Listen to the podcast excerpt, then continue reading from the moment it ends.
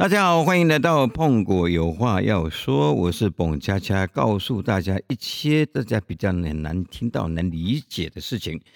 上次有跟大家说介绍秀场，啊，我们上次谈的叫做外场，现在要谈的叫做内场。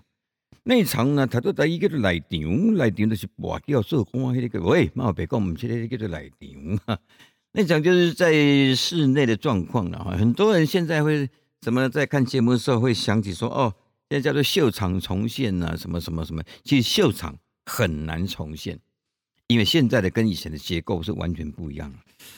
呃，上次跟大家提到，在六七零年代台湾经济起飞，大家口袋里都有一些钱，到晚上嗯，台北去都一样，那听歌变成是一种，嗯，不单单只是市井小民，连大官哦都会来听歌。不管是歌厅或者是餐厅秀，那餐厅跟歌厅秀有什么不同呢？不同地方就在于歌厅没有桌子，餐厅有桌子。废话啊，因为餐厅它是点餐，然后还有一个最低消费吧，应该是我记得当时是五百块起跳吧。然后，嗯，歌厅是售票买票的进场这样子，所以每那时候演艺人员的面子很这些。唯一在同事之间大概变关系，有民主无民主，就直接讲，哎，啊你后档在多位？哦，这句话很严重哦，就是你下一档在哪里？我们一个礼拜一档。如果你如果你回答是说，啊我后礼拜休困呢，你训掉，你有种笑死讲，啊你都不懂。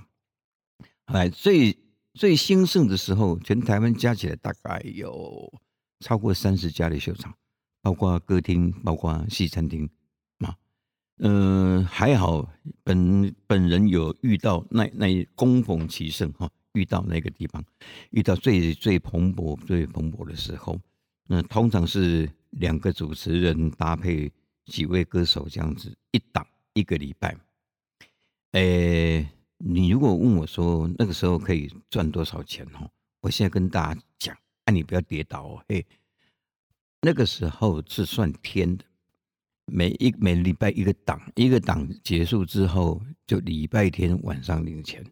当然，全部都领得到吗？这也不一定，不能领到钱的状况，我以后有机会或等下有时间再跟大家报告。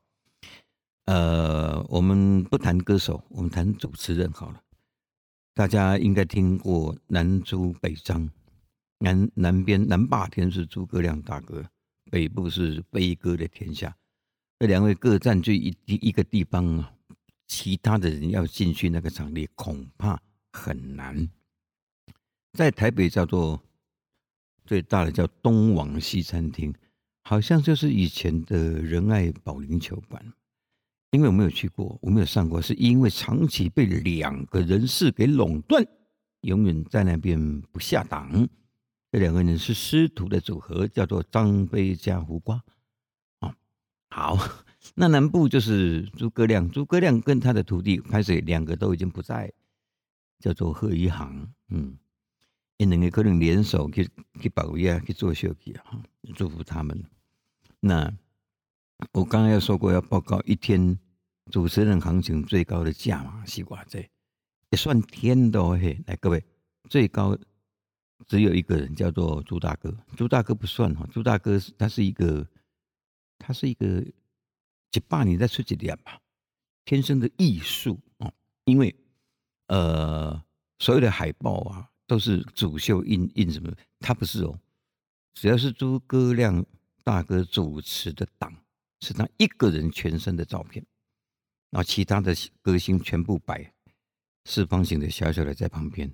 也就是这个这个，也就是说。是谁来唱不重要，是谁在主持比较重要。他叫做诸葛亮，在主持的时候一定客满，观众不会计较其他的人是谁，只要是诸葛亮就好。这跟后来的贺岁片啊，你这样把它仔细想起来，为什么我会这么惨？是啊，我拍电影系列的。从拍电影到现在，每一次只要贺岁片，通通遇到朱大哥的骗子，不是一骗子哈，是他的电影。嗯，我研究了一下，我想过了这件事情，是因为很多不看电影的，不管是住乡下或者是比较年纪比较大的，过年难得出来看一次电影，他的首选一定叫做诸葛亮。为什么？我要看第个诶，我们是别看相，所以诸葛亮大于片名，诸葛亮大于一切。这个，这个，这个。我我我我在演艺圈这么久这么久，今年已经第三十七年了，跟朱大哥是同台过一次，那是在台北，现在星星秀台那里，以前叫太阳城西餐厅，那个经验很很难得，尤其永远难忘。我跟大家报告一下，呃，通常主持人是两个人，在后台会先套节目，因为。一般进入秀场去看节目的人，不是去听歌哦，听歌是第二，第一个是要听主持人在访问歌手的时候所制造出来的效果跟好笑的东西。这代表什么？这代表我开钱进来，我开啊，我就是要坐在家，我就是要好好享受，要好好享受。讲哎啊，到底到底到底，今天主持人要给我带来什么样的东西？所以你如果没有让他笑，你就很麻烦了。可是，到底为什么朱大哥的这个这个魅力何在？为什么在人家他不不需要人家介绍，他只要一个头，那个马桶盖标的那个头，只要从布幕旁边一伸出来，观众就笑了。我我我一直我一直在想这个道理是什么啊？原来他已经嗯。很快的建立他在整个他自己一种特殊表演的地位，特殊表演的方式，所以我就想过，哎，是不是有一天能够，嗯，我也不需要人家介绍啊，投身出来就有人可以鼓掌，可以可以笑这样子。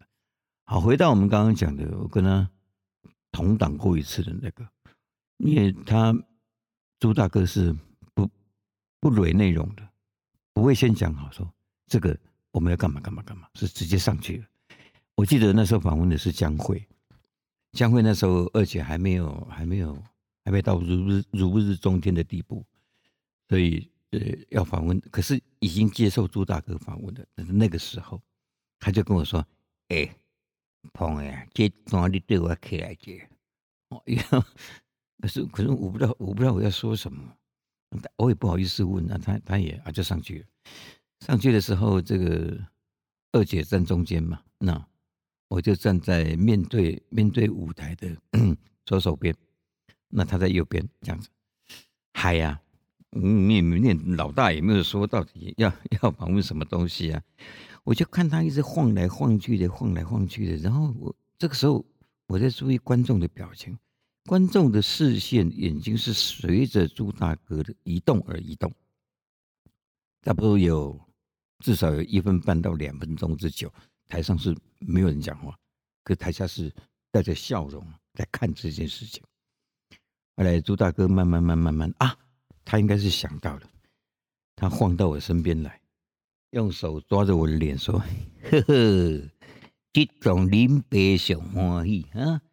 林伯这个面出车祸，有车搞过都避开引导，哇！观众哗一声。”我才了解他，原来他晃那个一分多钟，晃那个两分钟是在想说，呃，这个这一段的访问如何开头？他从我来开头，那那这样也好，这样这样我们等于是受到了受到这个嗯大哥的照顾了，所以就就很快啊，我呃跟着跟着往上提知名度的意思，好。那到底后面有没有办到？我刚刚讲到说跟朱大哥不一样的地方在哪里啊？是因为他一天赚多少钱？我在这里公布，我不负责任。嗯，因为这个也没没得查证。他一天可以赚十二万。亲爱的朋友，不要跌倒哈！真的，一天十二万，一天顶多两场。呃，民国七十几年，你想想看，十二万是什么概念？然后。没有没有一天停过，大概最忙的时候，其实主持人都一样，一年只休一天，就是休除夕。吃完了团圆饭之后，马上要赶去歌厅彩排，或是餐厅彩排，因为隔天开始加场演出。过年是秀场最大的档期，跟贺岁片的道理是一样的啊。好，他一天十二万。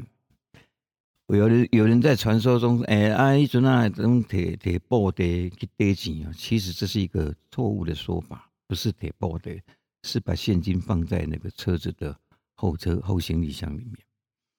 当然不是不是酬劳啦，是呃那个时候也蛮流行大家乐的时代，所以后来朱大哥为何出国深造，都是因为嗯赢很多 也也输蛮多的啊。演艺人员因为钱来的快了，然后去的有时候也很可怕。就像我，哎呀呀呀，哎呀呀呀，说着说着又提到我哈。嗯，那其他的人到底多少钱呢？好，顶级的主持人叫做一天五万，这是 top 顶级的。可是你要爬到这个五万，要有相当相当相当的难度。就是你主你你你这一档有你的主持挂帅的话，这一档是客满的话，那你就有可能。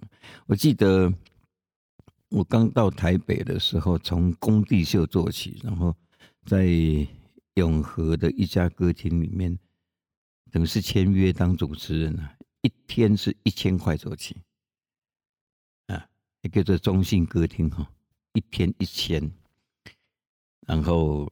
这里面我必须要提到一件往事，就是我有个师傅叫谢磊，谢磊大家知道吧？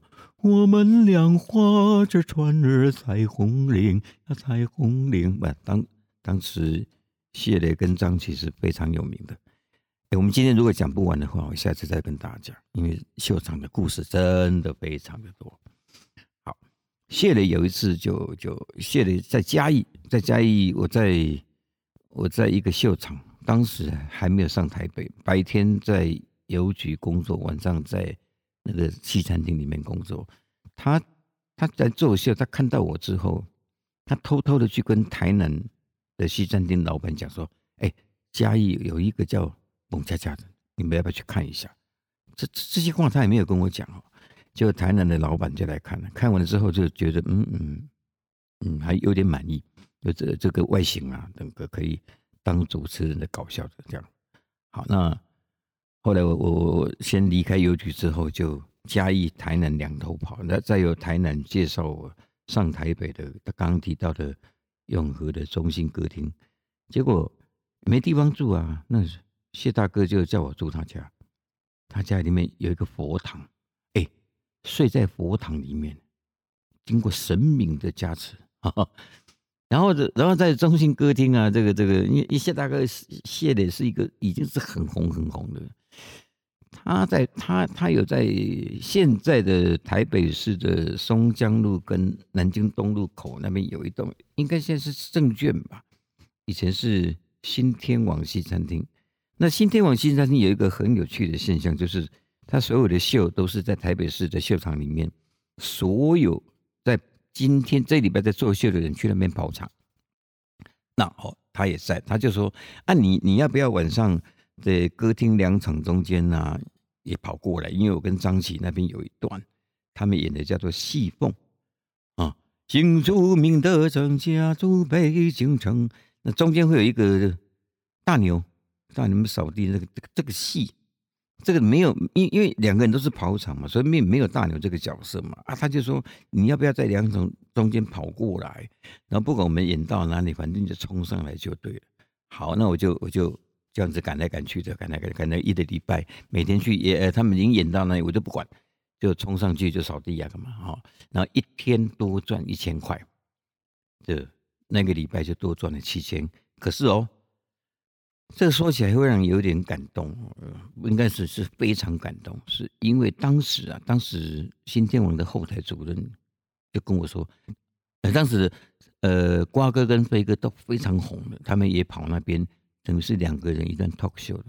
那个后台主任跟我说，一个礼拜演完了，他说你如果要想要当主持人，没事你可以来看看张飞跟胡瓜他们怎么做的。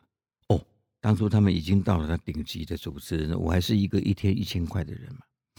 就讲了这句话之后，就是在他眼里面觉得啦，当时的彭佳佳应该不够格成为一个秀场的主持人，好吧？那就七千块领着，一直到大约距离现在的呃五六年前，我才知道一件事实，当时我是没有酬劳的，在新天王跑场这边没有酬劳。那七千块是哪里来？是谢大哥谢的自掏腰包给那个后台主任，要他拿给我，好像发薪水的感觉。哇，这个天哪，这是什么样一个温暖的举动？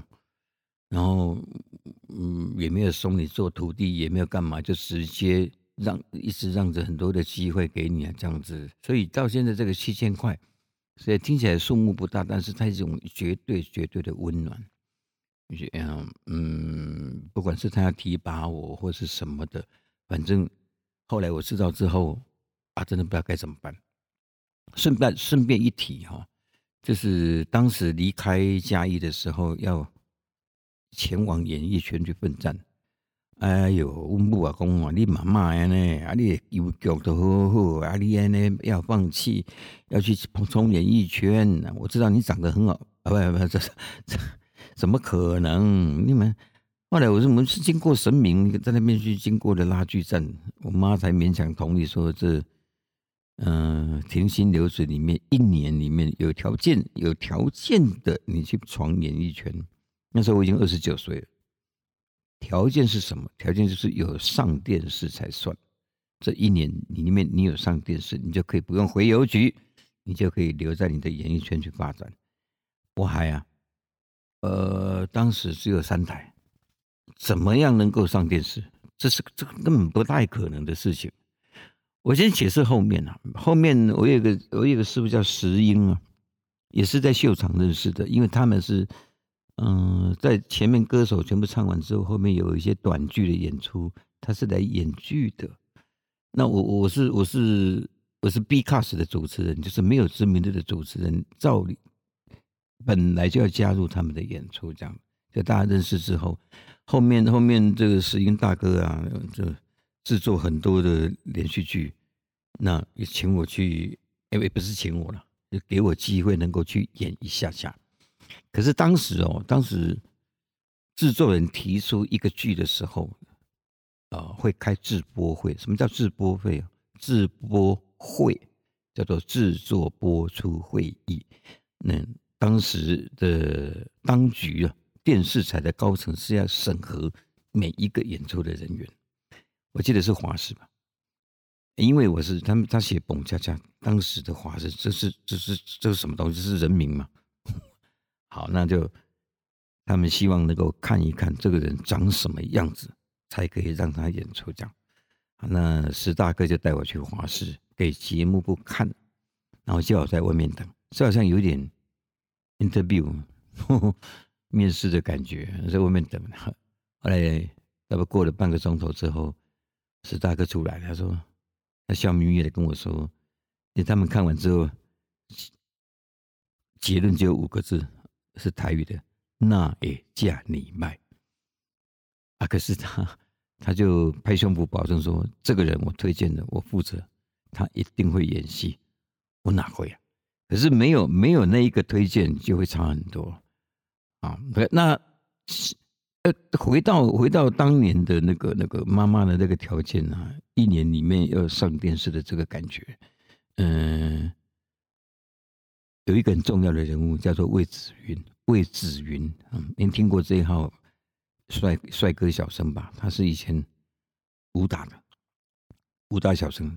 对，就是我刚刚讲的，我在中信歌厅一天赚一千块的那个时候，他包了一个档一个档次，这一个礼拜他包档，那中信当然推我当主持人嘛，一天一千，那一档就提高到两千这样子。